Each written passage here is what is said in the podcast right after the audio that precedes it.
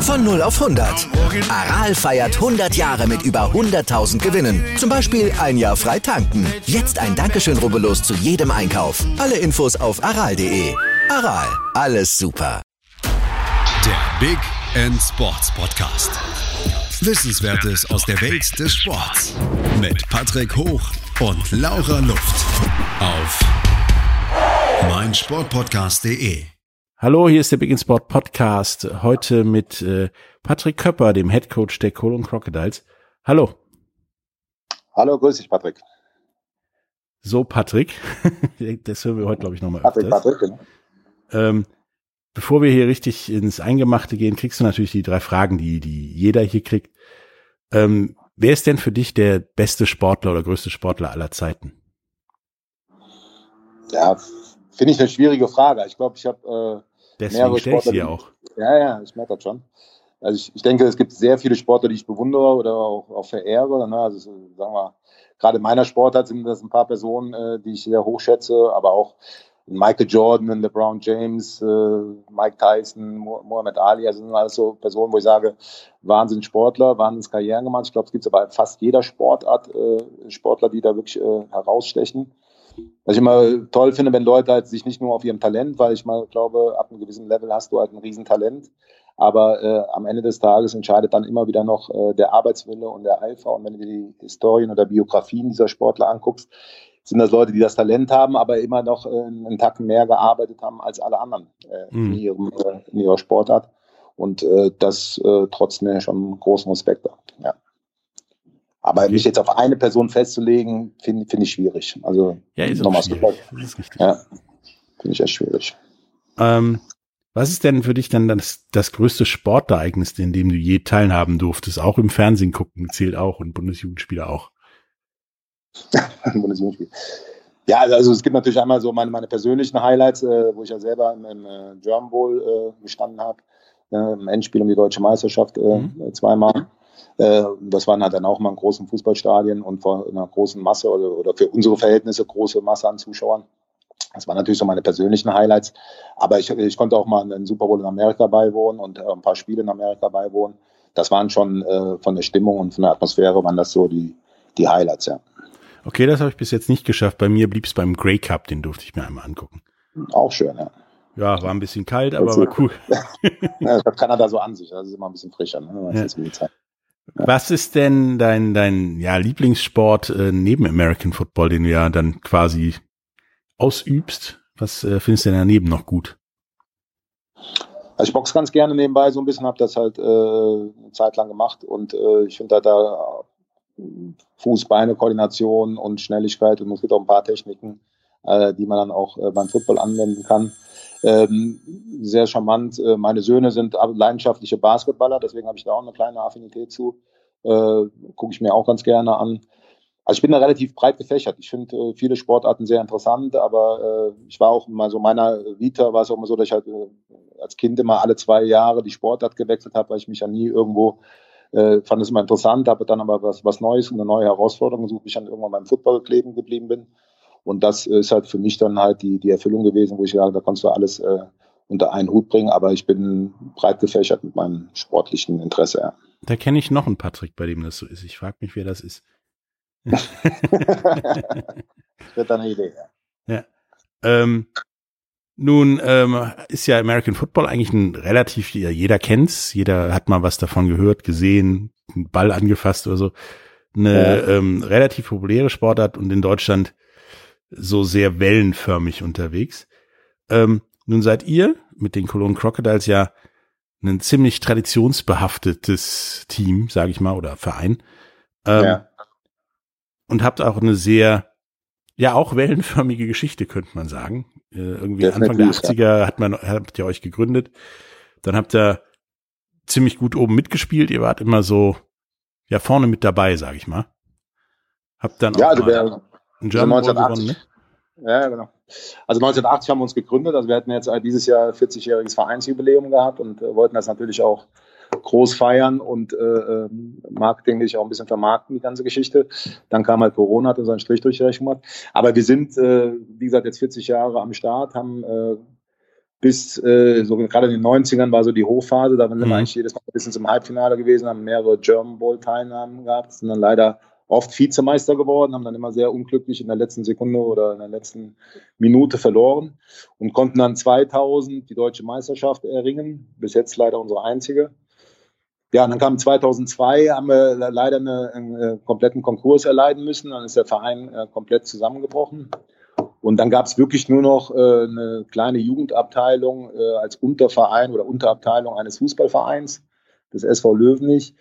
Und dann kam ich auch, ich bin leider 97, muss ich durch meine Karriere beenden, weil äh, ich dann mit Nackenprobleme hatte. Okay. Und dann kam ich aber durch meinen ältesten Sohn, der hat dann ein paar Zeitungsausschnitte so zu Hause gefunden, hat gesagt, ach Papa, ich würde auch gerne mal Football spielen.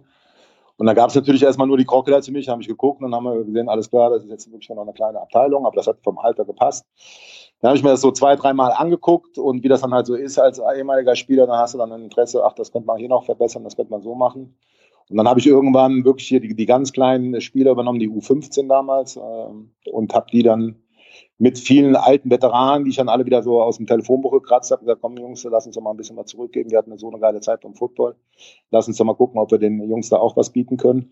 Und da war das so ein Prozess, der immer weitergegangen ist, dass wir halt wirklich dann von der Jugend äh, alles wieder aufgenommen, diverse U15 Meisterschaften gewonnen haben. Dann habe ich irgendwann die U19 übernommen, die war damals in der Regionalliga, also in der zweiten Bundesliga. Mhm haben wir die dann äh, in die erste Bundesliga geführt, sind dann direkt im nächsten Jahr in den Junior Bowl gekommen, haben da gegen eine absolute überragende Mannschaft damals verloren und konnten dann wirklich das Jugendprogramm so aufbauen, dass wir äh, mehrere Meisterschaften, ich konnte dann zwei deutsche Jugendmeisterschaften gewinnen, habe das dann irgendwann übergeben an andere Dings und da sind wir aber seit Jahren, sind wir da mindestens immer im Halbfinale und haben auch äh, jetzt sechs deutsche Jugendmeisterschaften gewonnen insgesamt und ähm, dann bin ich halt irgendwann in die, in die, die erste Mannschaft haben wir dann gegründet, wir mussten dann wieder in der sechsten Liga anfangen und haben uns da über die Jahre hochgearbeitet. Ich habe die Mannschaft dann in der zweiten Bundesliga übernommen, als wir da zwei Jahre stagniert haben und dann haben wir dann direkt da den Aufstieg in die RGFL 1 geschafft. Ja, und sind jetzt, werden jetzt im vierten Jahr äh, GFL und haben da halt zumindest uns etablieren können wieder, haben auch äh, im zweiten Jahr die Playoffs äh, erreichen können und hatten eigentlich jetzt sehr große Ambitionen für dieses Jahr, dass wir uns da gut präsentieren können. Ja, und das ist halt dann die alte Corona-Problematik, dass wir das nicht machen konnten. Aber wir sind eigentlich da auf einem sehr guten Weg. Wir haben damals nach der Insolvenz mit ungefähr 80, 90 Mitgliedern angefangen und sind inzwischen jetzt wieder bei weit über 500 äh, Mitgliedern und äh, ja, über 400 aktive Spieler und haben halt ein sehr, sehr ausgeprägtes Jugendprogramm von schon U10 bis U19. Eine zweite Mannschaft und eine erste Mannschaft. Okay. Das ist ja eine sehr, sehr bewegende Geschichte. Und äh, ja spiegelt ja auch so ein bisschen ja die Geschichte des American Footballs in Deutschland wieder. Ne? So Anfang der 80er, in den 90ern boomte das ja irgendwie. Und dann so ja. um 2000 ging es bergab, wie bei euch. Und dann passierte lange nichts. Und ja, auch so seit vier, fünf Jahren geht's da ja wieder irgendwie bergauf äh, in der ja, Wahrnehmung und was so gespielt wird. Ähm, was hast du denn so das Gefühl, ist euer Ziel auf Dauer mit den Cologne Crocodiles in der, in dem jetzigen Aufschwung sozusagen? Ja, ich glaube, also einen ganz großen Anteil an diesem, dieser, dieser Wahrnehmung außen nach außen war halt dann sicherlich hier die Geschichte bei RAN NFL. Ne? Also muss man übrigens mhm. auch sagen, wurde ja auch immer oft drüber gemeckert, dass das halt, äh, also gerade von den Footballspielern oder Football-Experten, das ist ja zu einfach dargestellt und und und. Ich habe immer gesagt, ich finde das gut, wenn das nach außen getragen wird und da hat sich ja wirklich eine eine extreme Fanbase gebildet ne, und äh, super Einschaltquoten und dadurch haben wir sicherlich eine gewisse Popularität bekommen wieder, ähm, die den, dem Sport einfach nur gut tut. Ne. Es gibt trotzdem noch einen klaren Unterschied meines Erachtens zwischen den NFL-Fans, die wirklich halt auf die NFL-Teams fixiert sind und halt dann den, äh, den Umbruch zu GFL, also dem, zum deutschen Football und da wird halt schon unterschieden. Also wir haben ein bisschen mehr Zuschauer in den Stadien als, als, als, als, als vor der Phase, aber es ist immer noch so, dass da noch Platz nach oben ist. Ich glaube, ähm, in der Jugend äh, ist das eine absolute Trendsportart geworden. Es gibt viele, viele Jugendliche, das merken wir halt gerade in unserem Jugendprogramm, die sich äh, für die Sportart entscheiden und schon im jüngsten Alter damit anfangen. Und äh, ich bin sehr zuversichtlich, dass dieser Sport äh, immer, immer weiter steigt an Popularität und wir auch eine ganz andere Qualität liefern können, weil wir halt inzwischen Trainer haben. Also ich weiß noch, als ich damals angefangen habe mit Football, da ging es wirklich nur um Kontakt. Ne? Da war halt mhm. wirklich wenig Technik dabei, weil die Trainer halt auch selber äh, noch nicht so viel Technik erlangen konnten. Und inzwischen, glaube ich, äh, sind da wirklich äh, sehr, sehr gute Trainer in Deutschland unterwegs, die die Jugendlichen von klein auf ausbilden können und der ja, den Unterschied zu den amerikanischen Spielern wirklich verringern mit der Zeit. Das merkt man ja auch, dass wir dann viele Spieler ans College generieren können und äh, ja, auch definitiv den einen oder anderen äh, in die NFL oder sowas bringen können. Also ich bin da sehr zuversichtlich ähm, äh, und hoffe, dass der Boom weiter anhält und dass wir vielleicht noch ein bisschen mehr den NFL-Hype auch in die, in die deutschen Ligen kriegen. Aber ansonsten, glaube ich, sind wir da auf einem guten Weg. Ja, habe ich auch einigen äh, deutschen Footballspielern oder Fans der ersten Stunde der GFL sozusagen mal erklärt, ähm, wenn du, sagen wir, ganz banal Fußball anfängst zu gucken und dich dafür zu begeistern, guckst du auch erstmal die Nationalmannschaft. Genau. Und brichst das dann runter, wenn du Pech hast, bis zum VfL Benrad in der Landesliga sind die, glaube ich, mittlerweile. Ähm, ja, mit dem ersten FC Köln muss man auch immer mitleiden.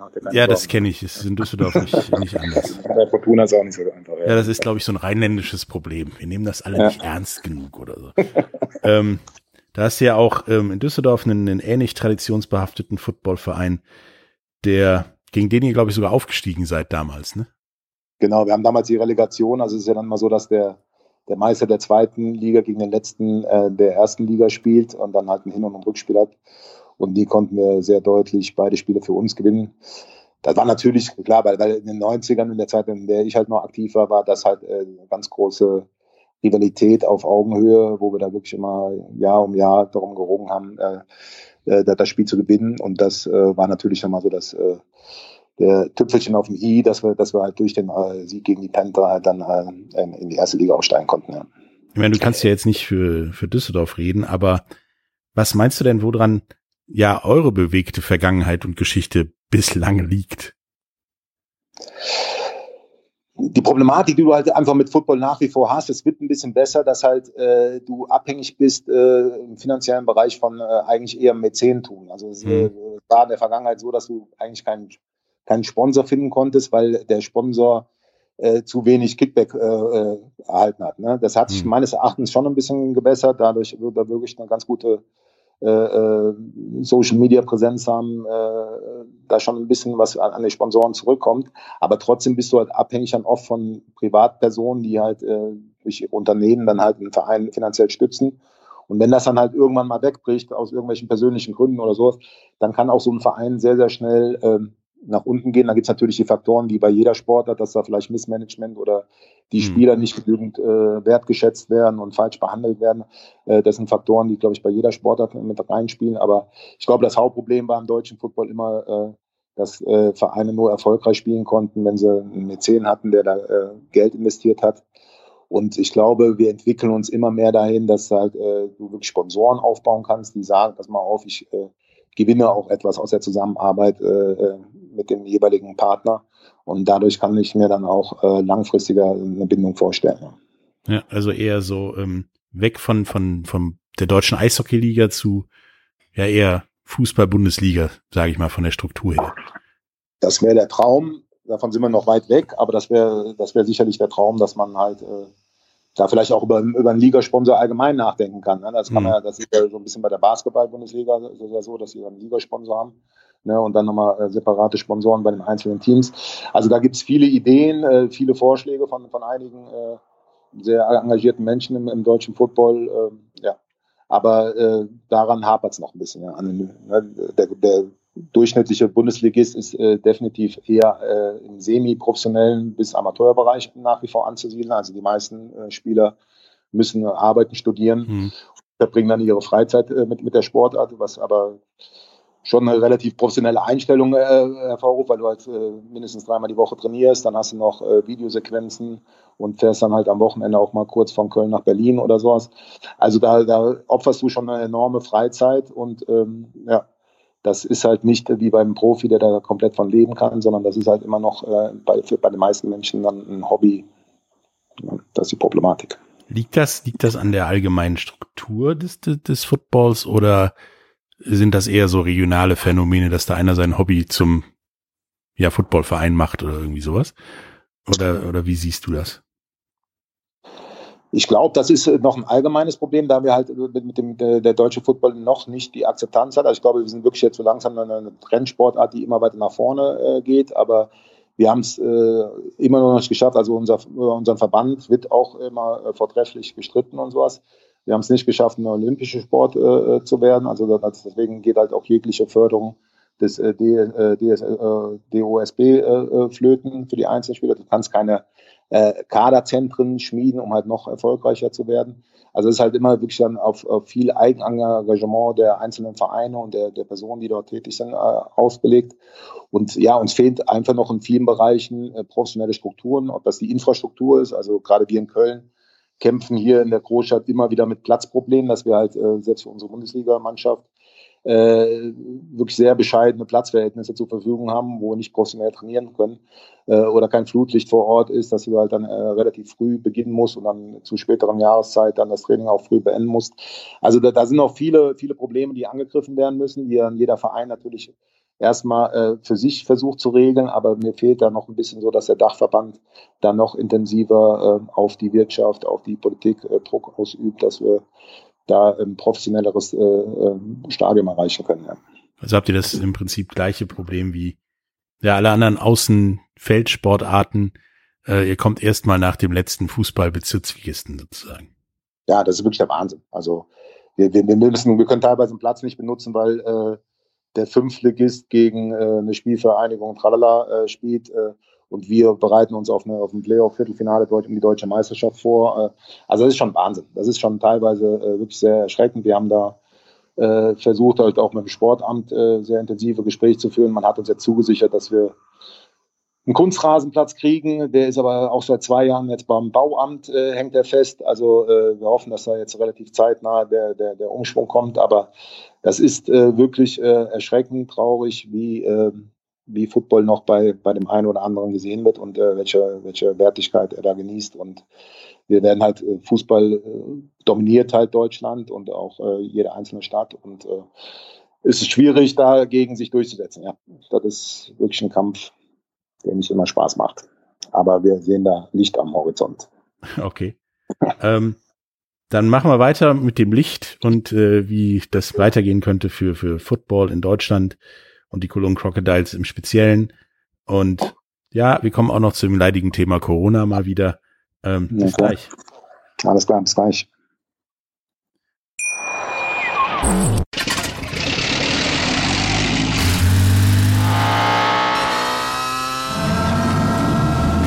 0 auf 100. Aral feiert 100 Jahre mit über 100.000 Gewinnen. Zum Beispiel ein Jahr frei tanken. Jetzt ein Dankeschön, rubbellos zu jedem Einkauf. Alle Infos auf aral.de. Aral, alles super. Hallo, da sind wir wieder mit Patrick Köpper, dem Head Coach der Cologne Crocodiles. Ähm, was muss sich denn allgemein ändern, damit ihr ja populärer werdet, vielleicht vor dem Kreis Sonderbezirksligisten im Fußball landet. Ähm, und was können da, ja, Unternehmen oder, oder auch Fernsehstationen oder Politiker, ich meine, wir haben jetzt ja in NRW äh, ja Bürgermeisterwahlen in vielen, vielen Ecken, ähm, denn tun? Ich, ich glaube, mit der Popularität kommen wir eigentlich ganz gut zurecht, wie, wie, wie, ich eben schon erwähnt habe. Also unsere Jugendmannschaft platzt aus allen Nähten. Wir haben da schon teilweise die Problematik, dass wir da halt auch wieder infrastrukturell an unsere Grenzen stoßen, dass wir zu wenig Trainingsmöglichkeiten anbieten können, dass wir dann schon teilweise äh, äh Spielern sagen müssen, momentan ist gerade schlecht, äh, versuch's nochmal in drei, vier Monaten, äh, weil wir da eigentlich noch ein, zwei Mannschaften mehr aufmachen könnten, wenn wir das wollten. So, also es ist definitiv wichtig, dass, dass wir halt äh, infrastrukturell wachsen können. Und die Problematik haben nicht nur wir in Köln, sondern die haben hab ich, äh, von vielen, vielen Kollegen aus der Liga, dass äh, mhm. da das ist natürlich ein bisschen regional bedingt. Also gerade hier Köln, so eine Großstadt, hat da äh, mehr Probleme als jetzt teilweise in Dresden, äh, wo, wo halt einfach auch mehr Sportflächen zur Verfügung sind und ein geringerer Einwohnerzahl ist. Ne? Also da gibt es schon regionale Unterschiede. Aber ich glaube, äh, dass die Popularität wachsen wird und das, das, da tut uns wieder ran NFL-Football gut. Also du merkst schon, dass halt da ein ganz anderes Interesse besteht an Football und das färbt natürlich dann auch in kleineren äh, äh, Wellen auf uns ab. Aber da bin ich sehr, sehr positiv und ich glaube auch, wir haben mit vielen Sponsoren äh, ein Feedback bekommen, dass, dass da wirklich äh, eine Resonanz herrscht und viele ihrer Kunden sagen, geil, dass ihr die Sportart unterstützt, finde ich super.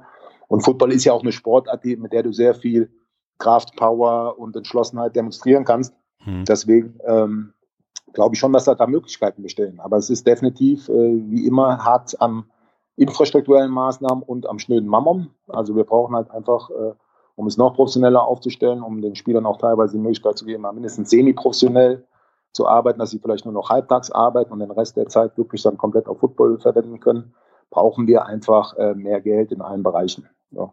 Und wir brauchen sicherlich auch einen Verband, der das noch ein bisschen weiter nach vorne trägt. Da gibt es momentan auch bei uns äh, große Bewegungen, dass äh, eine sehr große Unzufriedenheit mit unserem Verband herrscht, dass äh, äh, wir seit Jahren keine Nationalmannschaft mehr stellen, ja, weil es da äh, zwei verschiedene Verbände gab, mit denen sich ein bisschen rumgestritten wurde, äh, wer jetzt da das Sagen hat. Ähm, das ist natürlich auch nicht gerade förderlich für, für unseren Verband und dass dann halt auch die Verbandsgelder vielleicht noch ein bisschen äh, besser genutzt werden, um halt äh, Jugendspieler zu fördern um halt Vereine zu fördern, um äh, uns halt weiter nach vorne zu bringen.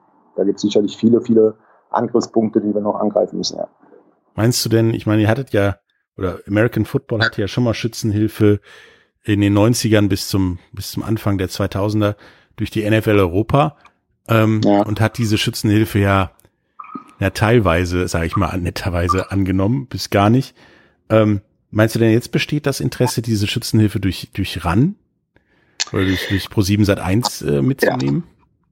Also ich, glaub, ich glaube, das könnte, äh, wenn man nochmal über so eine NFL Europe nachdenkt, könnte das, glaube ich, nochmal einen Riesenschwung bringen nach Deutschland.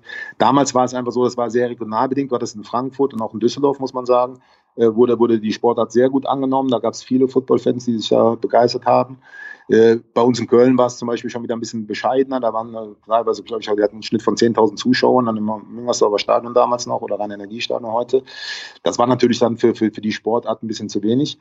Ich glaube aber dadurch, dass halt die, die, die, die breite Masse durch RAN NFL äh, da äh, definitiv äh, eine, eine höhere Empathie und äh, einen Zugang zu der Sportart hat, äh, kann ich mir vorstellen, wenn, wenn du jetzt hier Teams in, in Deutschland platzieren würdest, nochmal mit, mit dem amerikanischen Hintergrund und das dann mit äh, nationalen Spielern spicken würdest, könnte das nochmal eine, eine, eine Riesensteigerung sein. Also ich glaube, dass die Zeit dafür absolut reif wäre. Ja. Dann hoffen wir doch mal, dass das bei der NFL auch ankommt, die ja im Moment genug eigene Probleme hat, glaube ich.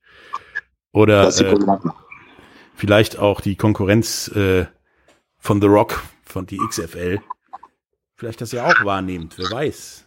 Geld scheint ja da zu sein.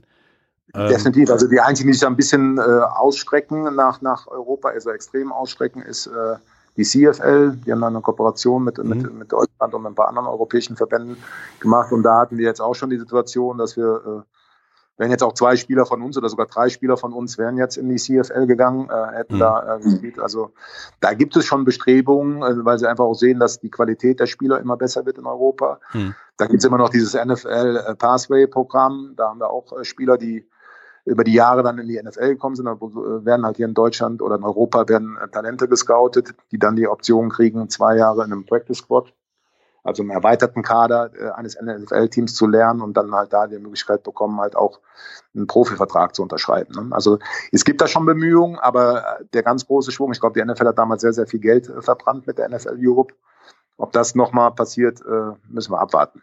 Ich ja, ich glaube, die hatten vor, damals das äh, umzustrukturieren in so ein Owner-Ding aller äh, Minor Leagues im Baseball oder im Eishockey ähm, genau, ja. Das hat dann nicht geklappt und haben sie dann irgendwann endlich den Stecker gezogen, weil da manchen Owner ein bisschen zu viel Geld den Bach runterging. Die haben dir dann ja. das Geld lieber woanders investiert. Ähm, neben der Schützenhilfe, die ihr dadurch durch Pro7 Sat 1 natürlich kriegt, ähm, wie wollt ihr denn sonst ja den Nachwuchs oder die Leute dazu begeistern? Ich kenne da mit Sicherheit eine ganze Menge Leute, die vielleicht auch mal hätten Football spielen sollen in ihrer Jugend. Ähm, ja. Wie geht ihr denn da raus? Stellt ihr den Fernseher in die Klasse und sagt, hier guckt mal Coach Isune? Nee, äh, also wir, wir, wir bieten natürlich, habe ich ja gesagt, wir bieten ja schon alle Altersklassen an. Wir mhm. gehen an die Schule, machen da Praktikumswochen, äh, wo Spieler von uns dann halt äh, in AGs, äh, in der Schule schon mal den Sport näher bringen. Wir äh, versuchen äh, mit, mit Flyern äh, Leute zu bewerben. In den Social Medias äh, machen wir das sehr regelmäßig. Wir bieten immer ein Herbst- und ein Sommercamp an, wo dann Leute einfach mal reinschnuppern können in die Sportart, wo dann halt meistens äh, GFL-Spieler äh, die Jungs dann trainieren und denen so ein bisschen die Ansätze von Football zeigen. Da haben wir immer einen recht regen Zulauf. Also wir können uns momentan über den Nachwuchs oder äh, können uns wirklich nicht beschweren. Wir haben, äh, habe ich ja eben schon erwähnt, wir haben, mussten teilweise sogar schon sagen, pass auf, momentan können wir euch nicht aufnehmen, weil wir einfach äh, kein äh, adäquates Tra Training gewährleisten können, weil wir da einfach infrastrukturell ein bisschen hinterherhängen. Aber äh, ich glaube, der Nachwuchs ist da. Die Sportart wird immer mehr verstanden. Das war ja so ein bisschen die Problematik, auch, mhm. auch in den 90ern, dass der äh, Football immer nur so gesehen, ja, da laufen nur ein paar äh, Schränke gegeneinander und dann ist es auch immer schnell wieder vorbei, ist also kein laufender Spielrhythmus drin. Aber ich glaube, da sind wir wieder bei dem Thema, halt durch, durch die äh, NFL-Ausstrahlung, die jetzt halt öffentlich zugänglich sind, haben viel mehr Leute eine Bindung und ein Verständnis für die Sportart und sehen halt auch hinter die reine Körperlichkeit, auch die ganzen strategischen Aspekte dieses Spiels. Und ich glaube, da sind wir ähm, definitiv auf einem guten Weg, äh, dass da immer mehr Leute sich für die Sportart begeistern können und äh, auch ihre Kinder dann äh, zu der Sportart bringen. Also da haben wir wirklich kein Problem mit dem Nachwuchs. Der wird immer besser. Denkst du denn, dass so, so Schulprojekte wie in, in Düsseldorf gibt's ja die, die Typhoons, das ist ja, im Endeffekt eine Schulmannschaft, die äh, ja im normalen Spielbetrieb mehr oder weniger mitspielt. Ähm, siehst du die als positiv oder eher als ja ein Abgraben von Nachwuchs, also als eure direkte Konkurrenz?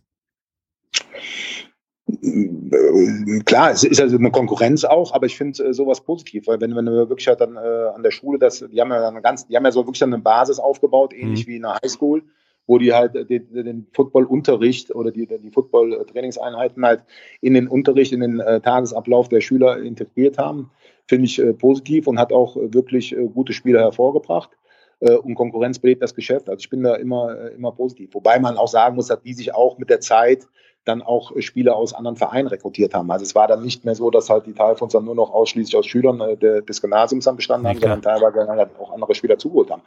Aber die, die machen einen, einen sehr soliden, validen Job da und äh, kann, kann man nichts gegen sagen. Ich bin froh, wenn äh, diese Sportart deutschlandweit immer weiter nach vorne kommt. Natürlich gibt es Konkurrenz, aber die Konkurrenz macht dich auch besser, die treibt dich immer wieder neu an. Ähm, deswegen sehe ich solche Projekte als sehr, sehr positiv an. Denkst du denn, dass, dass, dass vielleicht der Verband ich weiß, der ist ein bisschen schwierig, hast du ja auch schon ein, zwei Mal gesagt, ja. ähm, solche Projekte eher fördern sollte unter Schulen, die Interesse haben, da gibt es mit Sicherheit mehr als die eine, ähm, da ein bisschen fördern sollte, weil Sportgymnasien gibt es ja mehr oder weniger relativ viele. Definitiv. Also es gibt ja, äh, also der, der Verband sollte da absolut aktiv werden, dass es halt wirklich äh, äh, für jeden zugänglich ist, dass er auf alle Fälle mal reinstuppern kann. Ob es dann am Ende des Tages äh, äh, sein Ding da ist oder ob es dann noch weitergehen will und dann halt zum, zum Verein gehen, der sich damit hauptsächlich beschäftigt, um sich dann halt nochmal weiterzubilden und nochmal ein paar Techniken mehr zu erlernen. Aber der, der Ansatz müsste da vom Verband gelegt werden äh, und auch vom Staat, dass man halt vielleicht halt auch ein paar Fördermittel kriegt, äh, um halt diese Sportart weiter zu fördern.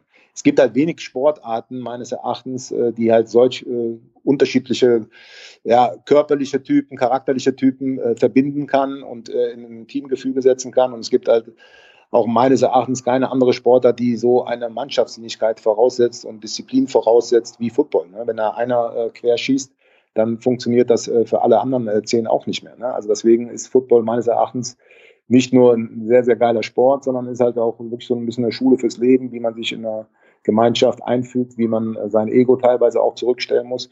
Deswegen finde ich das eine sehr fördernswerte Sportart und würde mich da freuen, wenn äh, sowohl Verband als auch der Staat ähm, da ein bisschen mehr ähm, Intensität reinlegen würde. Also so ein bisschen auch den sozialen Aspekt fördern, der immer wieder auch von also. Nordamerikanern betont wird.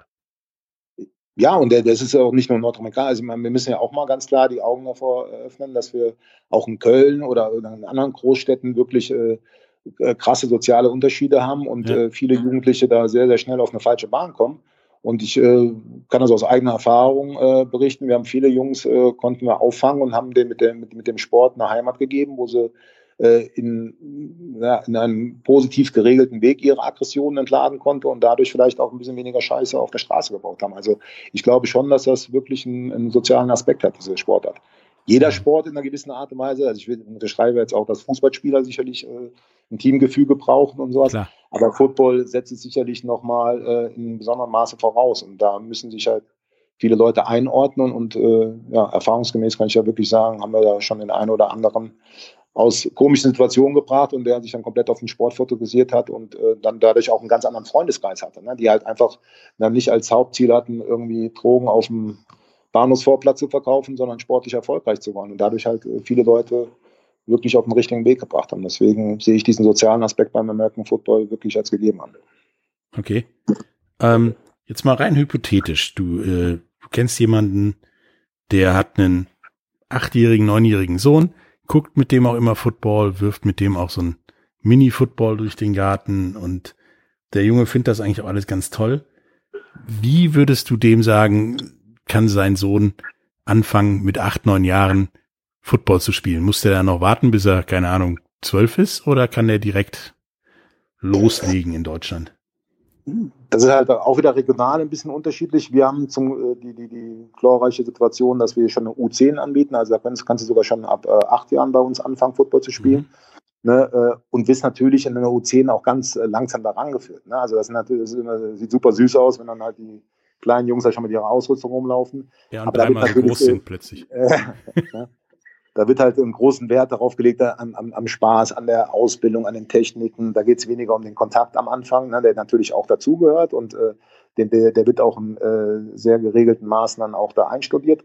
Aber äh, der, der, der Weg ist genau wie beim Fußballspieler, der fängt in der F-Jugend an und äh, lernt äh, Bereiche und die Körperlichkeit kommt dann auch erst in den höheren Ligern mehr dazu. Und das ist beim Football nicht anders. Also da müssen, ich, ich kann das verstehen, dass manche Eltern sich da Sorgen machen und dann gab es ja noch diese CTE-Geschichte. Also, äh, aber da ist, hat der Sport wirklich darauf reagiert. Also wir haben, äh, wenn ich an meine Vergangenheit denke, bei uns ging das wirklich sehr, sehr viel Kopf gegen Kopf noch, ne, wo äh, einfach aus mangelnder Technik da äh, äh, wirklich auch Gehirnerschütterungen zustande kamen, permanent. Das ist inzwischen äh, durch die Qualität der Trainer und äh, durch diverse äh, medizinische Studien und die daraus geschlossenen Folgen, äh, versuchen wir wirklich den, den Spielern so eine Technik an, an Hand zu legen, dass es klar immer noch ein Kontaktsportart ist, aber dass es nicht mehr ein gesundheitsgefährdender Kontaktsport ist. Ja, ja die NFL investiert ja auch viel Geld in die, in die Forschung von Helmen und dieses, genau. diese drei Millionen Dollar, glaube ich, Ausschreibung als Preisgeld, wenn du einen gehirnerschütterungsfreien Helm erfindest, glaube ich. Das ist der Wahnsinn. Also auch die, also wirklich die Qualität der Helme. Ich weiß noch, zu meiner Zeit waren die halt wirklich schwer. Da hast du fünf Kilo, sechs Kilo Helme mit dir rumgeschleppt. Ne? Dadurch hast du natürlich automatisch auch einen dicken Nacken bekommen. Mhm. Aber äh, heute wiegen die, die Helme nichts mehr und haben aber trotzdem eine, eine höhere äh, Resistenz gegen, gegen, gegen Aufprall, äh, Aufpralle, äh, als, als das vorher der Fall war. Also das ist schon wirklich enorm, wie da die Technik sich entwickelt hat. Die Regeln werden aber auch angepasst. Man hat jetzt äh, den Kickoff teilweise reduziert, äh, hat da Regeln reingebracht, äh, um halt diese, diese harten Kollisionen einfach ein bisschen aus dem Spiel rauszunehmen. Es wird ganz hart bestraft, wenn, wenn einer Kopf gegen Kopf geht oder überhalb äh, der, der Schulter tackelt. Da gibt es direkt äh, äh Ausschluss aus dem Spiel, äh, harte äh, Strafen gegen, gegen die Mannschaft. Also da wird schon in allen Ebenen wird daran äh, gearbeitet, dass äh, der Sport äh, definitiv äh, gesundheitsfördernder wird. Und das ist er äh, auch geworden. Und ja, man darf sich nicht von diesem äh, Kollision oder von dieser Kontaktsportart ab, äh, abbringen lassen, weil es ist einfach ein strategisch äh, mega geiler Mannschaftssport, der äh, Leute zusammenbringt und äh, äh, ich kann immer nur sagen, für mich ist das wirklich so der komplette Sport, wo es einfach super Spaß macht, daran teilzuhaben. Und man sollte sich jetzt nicht davon abschrecken, dass es äh, da auch ein bisschen Kontakt gibt. Gibt es beim Eishockey auch und den gibt es inzwischen auch beim Fußball. Muss man auch mal sehen. Fußball ist ja auch kein körperloser Sport mehr. Basketball ist kein körperloser Sport mehr. Und die Gefahren, die damals da waren, die sind definitiv durch die Regeländerung und halt auch durch die äh, technische Weiterentwicklung äh, um einiges dezimiert worden. Ja. Ich glaube auch ein Handballtorhüter lebt mittlerweile gefährlicher als jeder Footballspieler. Definitiv, ja. Der, Weil der, der, hat keinen Helm. Ja, und wenn immer so, so ein Ball, die Jungs, die werfen da ja auch mit ein paar kmh, äh, das tut schon weh, wenn du den von den Birnen kriegst. Ja. Ja. Ähm, da machen wir jetzt nochmal Werbung und danach reden wir, ja, was dieses Jahr und dieses komische Jahr und die Pandemie und so alles für ja, American Football in Deutschland bedeutet hat und für die Cologne Crocodiles. Bis gleich. Bis gleich. Wie viele Kaffees waren es heute schon? Kaffee spielt im Leben vieler eine sehr große Rolle. Und das nicht nur zu Hause oder im Café, sondern auch am Arbeitsplatz. Dafür gibt es Lavazza Professional. Kaffee am Arbeitsplatz, der genauso lecker schmeckt wie in eurem Lieblingscafé. Die perfekte Kaffeelösung für jede Art von Unternehmen. Klein, mittel, groß. Ihr habt auf jeden Fall einen Kaffee, der schmeckt. Die richtige Motivation für eure Arbeitstage. Alle Infos zu Lavazza Professional findet ihr auf lavazzapro.de mit allen Kaffeelösungen für euer Büro. Hallo, da sind wir wieder mit Patrick Köpper, dem Head Coach der Cologne Crocodiles. Ähm, wir haben ja über Football in, in Germany und in Köln quasi gesprochen. Ähm, auch darüber gesprochen, wie, wie die Cologne Crocodiles versuchen, die Jugend zu begeistern, was man tun muss, um sein Kind doch noch zum Football zu bringen und der Mutter vielleicht sagen, es ist alles nicht so schlimm mit dem Kopf. Ähm, wie stehen denn die Chancen, dass deut mehr deutscher Nachwuchs in der NFL spielt? Ich meine, wir haben da so mal ein paar gehabt. Das war aber zu Zeiten, wo die über ja eigentlich die NFL Europa dahin gut hinkommen konnten. Gibt's ja jetzt nicht mehr. Ähm, was ja musst du als deutscher Spieler mitbringen, um in die NFL, CFL, XFL oder ins College zu kommen? Also ich glaube, wir sind, wir sind da auf einem sehr, sehr guten Wege. Ne? Das hängt halt mit vielen Faktoren zusammen, dass die Spieler teilweise halt definitiv früher anfangen. Da haben wir ja gerade drüber gesprochen, dass wir jetzt auch U10-Football schon anbieten. Das gab es ja früher nicht. Früher konntest du ja eigentlich mhm. erst mit 15 überhaupt anfangen, Football zu spielen. Und dann haben die amerikanischen Kollegen schon äh, fast zehn Jahre äh, Vorsprung vor dir gehabt. Ne? Äh, was halt einfach dann auch schwer ist aufzuholen. Dann haben wir dann sicherlich die Trainerqualität hat sich enorm gebessert, dass halt wirklich äh, viele Trainer sich in äh, Amerika fortgebildet haben oder auch, das ist ja auch das Schöne am Internet, dass du heutzutage auf Footballwissen zurückgreifen kannst wo du früher äh, wirklich äh, Kontakte nach Amerika gebraucht hast oder dir Bücher bestellt hast. Das kannst du heute mit ein paar Klicks im Internet hier runtersaugen. Ne? Also da sind auf alle Fälle schon äh, die richtigen Schritte gemacht worden. Dann haben, wie wir es jetzt auch anbieten, halt wirklich schon von klein auf die Jungs äh, Football spielen können und dann äh, Step by Step immer besser werden. Ähm, die Pro darauf ist auch definitiv, äh, gerade die College-Ligen sind darauf sehr aufmerksam geworden. Also muss man schon sagen, dass wir momentan sehr, sehr viele Jugendspieler, nicht nur bei den Cologne Crocodiles, wir sind ja sicherlich auch eine der Mannschaften, die am meisten äh, äh, ins College bringen, aber auch andere Vereine haben da einen sehr geilen Job gemacht. Hier die Schwäbische Unicorns haben ein Jugendinternat aufgebaut, die Paderborn Dolphins haben das gemacht.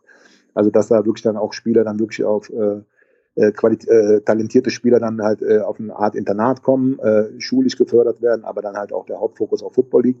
Also da gibt es schon solche Sachen. Da wünsche ich mir halt, dass der Verband da mal Kernstutz Leistungszentren äh, aufbaut in jedem Bundesland, wo halt dann wirklich talentierte, äh, talentierte Spieler äh, nochmal speziell gefördert werden. Aber wir, wir merken ganz klar, dass halt äh, gerade der Weg zu einer Highschool äh, wird sehr oft genommen in letzter Zeit, wo viele Leute Football spielen und äh, auch immer mehr Spieler durch diverse Programme äh, äh, aufs College kommen, äh, teilweise hauptsächlich immer noch in den äh, JUCO Colleges, also Junior Colleges oder Division 2, aber es sind jetzt auch schon diverse Spieler ins Division 1 College gekommen. Ich glaube immer noch, das ist für Skillspieler, also für Spieler, die halt sehr athletisch sein müssen, sehr viel mit dem Ball machen, äh, fangen, laufen äh, oder oder äh, der Weg immer noch ein bisschen schwieriger ist, weil da halt immer noch der Rückstand zu den Amerikanern und gerade der große Pool in Amerika da sehr, sehr hoch ist.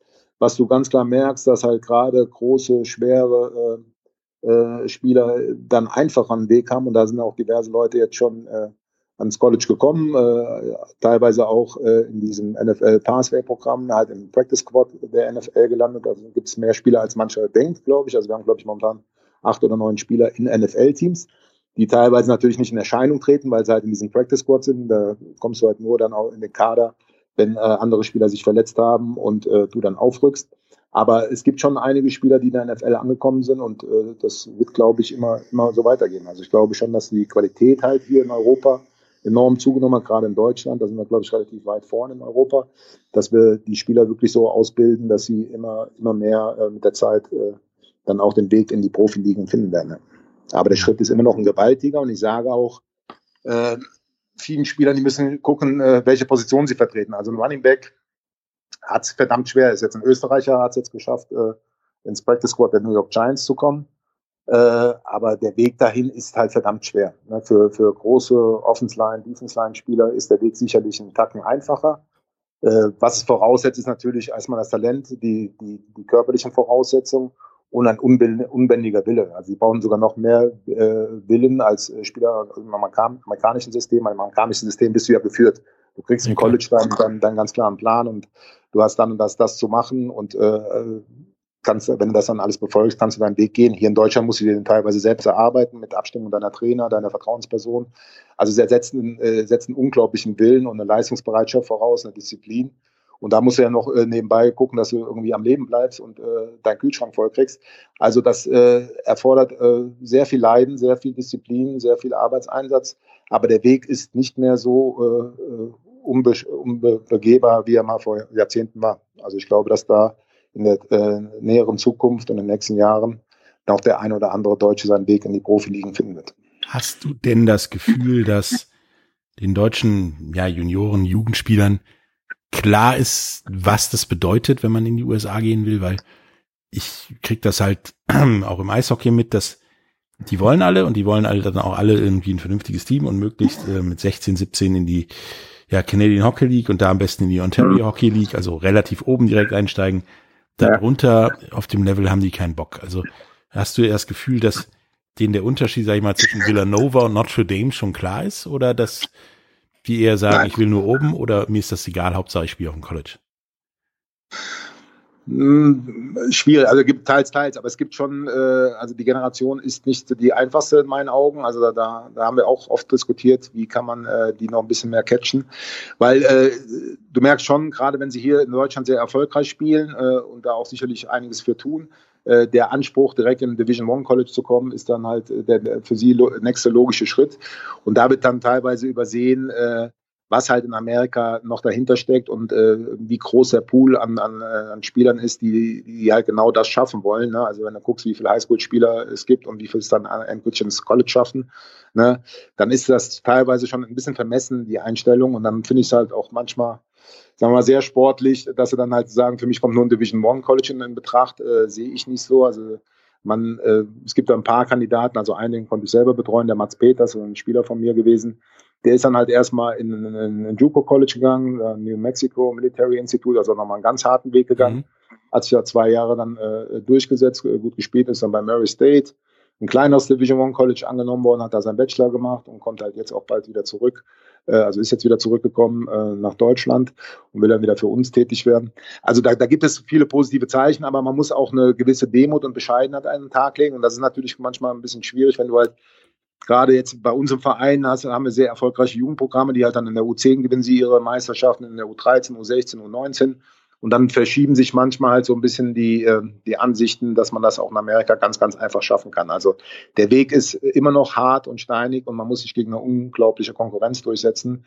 Also da muss manchmal vielleicht auch mal ein bisschen mehr Bescheidenheit und Demut ist da anzuraten teilweise, ja. Ja, der Weg ist auf jeden Fall steiniger. Ich glaube, statistisch wirst du als amerikanischer Jugendlicher weniger wahrscheinlich an einem vernünftigen College oder einer Profikarriere landen, ja im American Football als ein deutscher Junge äh, bezahlt Fußball spielt. Ja, das ist also, ne? weil du hast halt einfach so einen großen Pool da ja. und du musst ja auch sehen, du, du, du, das sage ich den Jungs halt auch mal, du setzt dich ja mit Leuten auseinander, die äh, einen Weg haben, um aus einem absoluten sozialen Miss, äh, Missständen rauszukommen, das ist der Sport.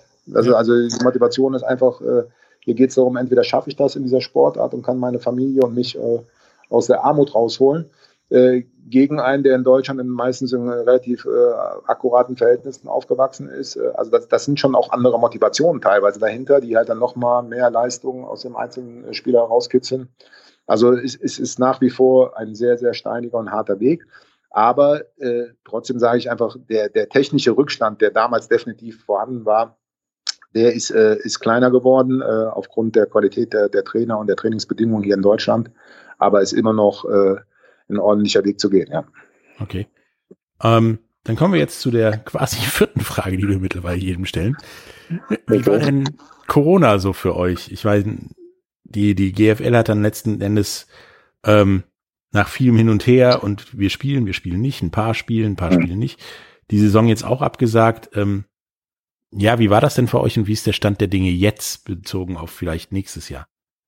Ja, ja, als Corona war, war brutal äh, für alle von uns erstmal halt äh, eine Situation, wo du halt auch keinerlei Erfahrungswerte hast. Ne? Also eine Pandemie hat von uns, glaube ich, keiner durchgemacht. Äh, und äh, wie verhalte ich mich da? Äh, wie, wie sind da die Aussichten? Wir waren äh, ja erstmal relativ offen, haben gesagt, okay, lass uns jetzt noch nicht äh, direkt im März entscheiden, dass wir nicht mehr spielen sollen, sondern lass uns versuchen, irgendwie eine Saison äh, für die Jungs hinzukriegen. Die haben alle hart gearbeitet im Winter, die Spieler, und wollen natürlich dann halt äh, auch äh, äh, das Feld sehen und gegen andere äh, Spieler sich messen wollen.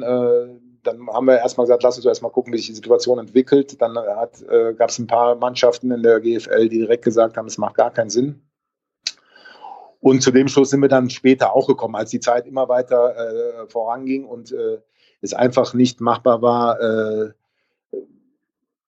hundertprozentig zu trainieren. Also es ist ja nach wie vor, sind wir immer noch nicht in der Situation, dass wir mit der kompletten Mannschaft trainieren dürfen. Wir dürfen mit 30 Leuten trainieren, äh, unter Berücksichtigung der Hygienekonzepte äh, und ein Footballteam, das äh, sind ein paar weiß mehr. Ja, sind ein paar mehr. Ne? Also das ist schon die Problematik. Du kannst dich also nicht akkurat auf eine Saison vorbereiten. Äh, Reisebedingungen, ne? also gerade in der GFL spielt man halt auch mit vielen amerikanischen Importspielern äh, äh, jedes Team. Die müssen natürlich auch einfliegen, die müssen sich vorbereiten. Das ist alles nicht möglich gewesen. Dann äh, der ganz entscheidende Faktor meines Erachtens war halt, dass äh, es keine Großveranstaltung gibt. Was ist eine Großveranstaltung? Können wir vor Zuschauern spielen? Können wir nicht vor Zuschauern spielen? Und dann bis dato können wir nicht vor Zuschauern spielen. Und das ist natürlich für, für die meisten Vereine nach wie vor äh, die finanzielle Haupteinnahmequelle, ne? neben den, den einzelnen Sponsoren, aber die, die Zuschauereinnahmen sind äh, ultimativ wichtig für jedes Team. Ansonsten ist ein Spielbetrieb gar nicht äh, äh, wahrzunehmen. Und das okay. Risiko, irgendwann in eine Saison zu gehen, zu sagen, komm, wir versuchen es mal, und äh, dann äh, äh, bringt dich das vielleicht in eine wirtschaftliche Schieflage, die dich dann über Jahre äh, zurückwirft. Oder auch der, der, der Faktor, dass sich in der zweiten Spielwoche äh, der, ein Spieler aus deinem Team äh, infiziert. Äh, wie ist dann die Situation? Muss das ganze Team in Quarantäne? Ist die Saison dann vorbei für für die Mannschaft? Also es waren so viele Unabwägbarkeiten, dass wir dann alle irgendwann gemeinschaftlich äh, beschlossen haben, dass es keinen Sinn macht, dieses Jahr eine Saison zu spielen. Was natürlich sehr traurig war, weil äh, gerade jetzt bei, bei, unserer Situation, wir haben, glaube ich, äh, in der Offseason einen sehr guten Job gemacht, haben viele gute Spieler rekrutieren können aus dem näheren Umfeld, haben gute Importspieler gehabt, sodass wir wirklich gehofft haben, dass wir dieses Jahr nochmal äh, noch einen Schritt weiter nach vorne gehen können mit, mit, mit, mit unserer Mannschaft. Äh, ja, das war natürlich extrem äh, traurig, dass wir die Saison nicht spielen konnten. Problematik war auch diese, diese ständige äh, ja, Jungs, wir können euch noch nicht genau sagen, wie es weitergeht. Wir wollen spielen. Äh, lasst uns weiter gucken, dass wir in Kleingruppen trainieren äh, oder äh, Theorieeinheiten machen und, und, und. Aber man merkte, oder man merkte halt mit der Zeit, dass dann wirklich dann halt die Motivation der einzelnen Spieler auch immer mehr nachlässt, weil du halt einfach kein Ziel hast. Und normalerweise ist das ganz klar strukturiert. Du hast eine Trainingsplanung, eine Trainingsgestaltung und weißt, pass auf, dann, dann mache ich das und das. Die Jungs wissen, äh, alles klar, unser erstes Saisonspiel ist da, Vorbereitungsspiele sind hier. Und dann äh, ist da ein klarer Fokus au, äh, ausgelegt und jeder weiß, äh, äh, äh, wie es weitergeht. Und das war halt die Problematik, dass wir da immer wieder sagen mussten, ja, wir wissen noch nicht genau, lass uns jetzt erstmal das machen und das versuchen. Ja, und das war dann halt irgendwann auch ein bisschen äh, ja, Motivationsverlust vom Allerfeinsten bei den meisten äh, Spielern. Und dann haben wir uns dann irgendwann endgültig entschieden, so, pass auf, lass uns jetzt wirklich nur noch ein freiwilliges Training anbauen. Und viele sind jetzt schon wieder in der, in der Phase, dass sich aufs nächste Jahr vorbereiten. Äh, im Krafttraining-Bereich viel machen. Wir machen natürlich ein paar Theorieneinheiten und werden aber noch ein paar Team-Events machen, wo wir halt als Team zusammenkommen, soweit das unter Corona möglich ist. Die große Frage für nächstes Jahr, aber das ist jetzt genau der nächste Baustein, äh, die nächste Baustelle, die uns schon wieder vor den Füßen liegt, ist, ähm, wie willst du dich jetzt ausrichten, trainingsplanungsmäßig? Äh, wird die Saison, wie sie normalerweise beginnt, im Mai beginnen oder wird sie äh, aufgrund äh, der Corona-Situation vielleicht erst im August beginnen? Ne, ich hoffe schon und glaube auch fest daran, dass nächstes Jahr eine Saison stattfindet. Äh, aber wir sind nach wie vor in der Situation, dass äh, da eine sehr bescheidene Planungssicherheit besteht. Wir wissen nicht, äh, wann die Saison beginnt. Wir wissen nicht, ob wir nächstes Jahr vor Zuschauern spielen können. Wir wissen nicht, ob der Impfstoff entwickelt worden ist bis dahin, ob jeder dann gegen immun ist, also dann geimpft worden ist. Also da sind immer noch viele, viele Fragezeichen. Trotzdem musst du halt gucken, dass du jetzt äh, dich äh, für alle möglichen Szenarien vorbereitest. Ne? Also wir werden uns jetzt schon sehr zeitnah wieder äh, konzentrieren darauf, dass wir halt im Mai eine Saison angehen.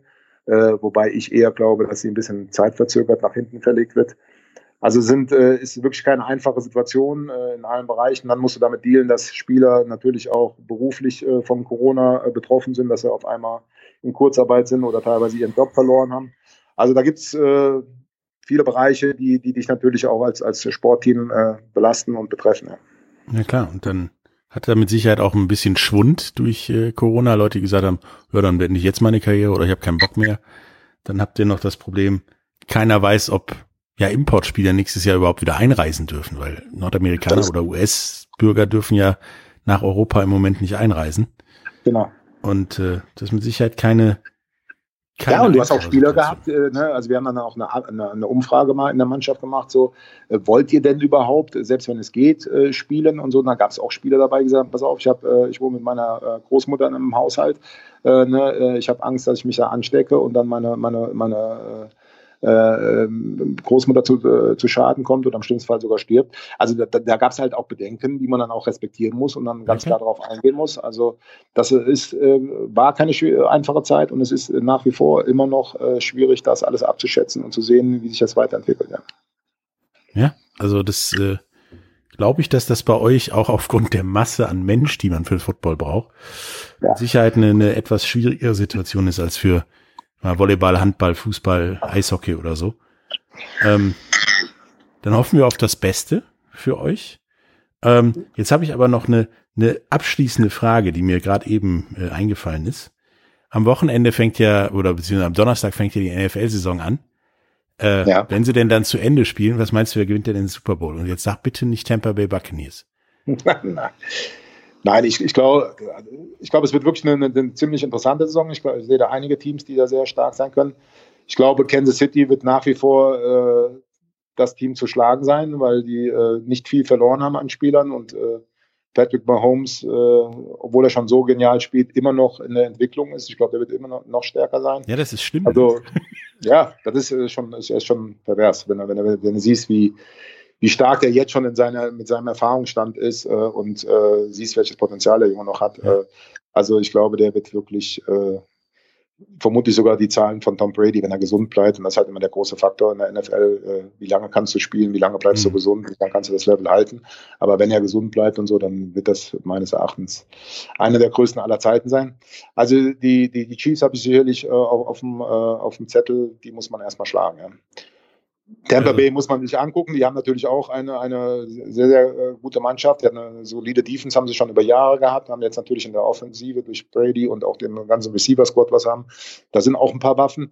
Aber ob das jetzt direkt schon der durchschlagende Erfolg wird, ähm, bleibt abzuwarten. Aber ich glaube, es wird wirklich eine, eine spannende Saison. Da sind Baltimore Ravens sind eine bärenstarke Mannschaft, die letztes Jahr etwas unglücklich ausgeschieden sind. Die haben auch äh, nicht viel verloren, haben gute Leute dazu gewonnen. Also äh, da gibt's viele Mannschaften, die man äh, auf dem Zettel haben muss. Ja, ja das äh, sehe ich ähnlich. Ich sehe auch die Tampa Bay Patriots, wie ich sie gerne nenne, ähm, wie sie mittlerweile ja seit gestern dann auch werden, ähm, auch nicht so weit vorne. Ähm, und ich denke halt auch, dass eventuell so ein Sleeper-Pick irgendwie so, so Green Bay, Minnesota oder irgendwie sowas, Buffalo, da noch mit viel Glück reinrutschen kann und das Ding vielleicht auch machen. Ähm, ja. Bevor wir jetzt zum Ende kommen, hast du noch irgendwas, was du unseren ja, Zuhörern mit auf den Weg geben möchtest zum Thema Football oder so? ja, ich kann wirklich nur äh, jedem empfehlen, äh, sich die Sportart mal anzugucken und auch mal den deutschen Football anzugucken. Also ich erlebe oft, dass äh, Leute, die dann zum ersten Mal, die es im Fernsehen ein paar Mal gesehen haben, das immer toll fanden und dann hat irgendein Freund sie dann überredet, mal zum, zum deutschen Football zu kommen und dann so angetan und begeistert waren von der Atmosphäre am Stadion. Es ist wirklich ein, ein Event, ja, also da ist es ein, ein Family-Event, wie man so schön sagt, aber bei uns gibt es keine Pöbeleien, es gibt keine Auseinandersetzungen, da wird einfach äh, gefeiert, die Sportart gefeiert und es ist auch in Deutschland eine äh, sehr, sehr äh, geile Sportart, die sich wirklich lohnt anzugucken. Die Jugendlichen haben wir eben schon lange drüber geredet. Äh, ne, die Sportart ist wirklich nicht mehr äh, so gesundheitsgefährdend, wie, wie sie dargestellt wird. Und äh, die Trainerqualität hat sich dementsprechend äh, weiterentwickelt, dass äh, die Kinder da auch wirklich in guten Händen sind und äh, die Sport halt, äh, was ich vorhin ges gesagt habe, einfach äh, charakterbildend ist. Und ich kann jedem nur empfehlen, sich auf alle Fälle mal mit der Sportart auseinanderzusetzen und mal reinzuschnuppern. Äh, und ich glaube, viele von, äh, von denen werden dann bei der Sportart hängen bleiben. Ja gut, dann äh, wünsche ich dir und den Crocodiles und dem gesamten, ja eigentlich im Prinzip dem gesamten deutschen American Football, der GFL, alles Gute für die hoffentlich Corona-freie Zukunft nächstes Jahr. Ähm, Danke. Ich denke, dass wir uns auf jeden Fall nochmal sehen und hören werden zum Thema Football. Ähm, dann wünsche ich dir alles Gute und bis zum nächsten Mal. Ich danke dir. Tschüss. Ich wünsche dir auch alles Gute. Bis dann. Ciao, ciao.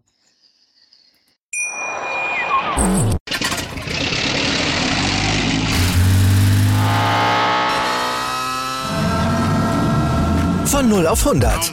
Aral feiert 100 Jahre mit über 100.000 Gewinnen. Zum Beispiel ein Jahr frei tanken. Jetzt ein Dankeschön, rubbellos zu jedem Einkauf. Alle Infos auf aral.de. Aral, alles super. Ich habe mich natürlich schockverliebt, weil die war wirklich ganz, ganz klein. So begann die Mensch-Hund-Beziehung zwischen Christina und Tierschutzhund Frieda. Und wie es danach, nach dem ersten Moment der Verliebtheit, so weiterging und welche Klippen es danach zu umschiffen galt, das hört ihr in der neuen Ausgabe von Iswas Dog, dem Podcast für harmonische Mensch-Hund-Beziehungen. Iswas Dog? Mit Malte Asmus. Überall, wo es Podcasts gibt.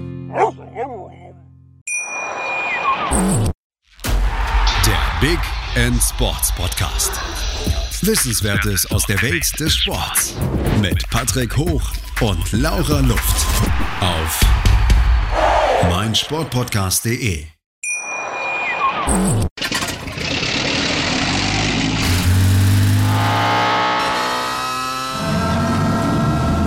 Von 0 auf 100.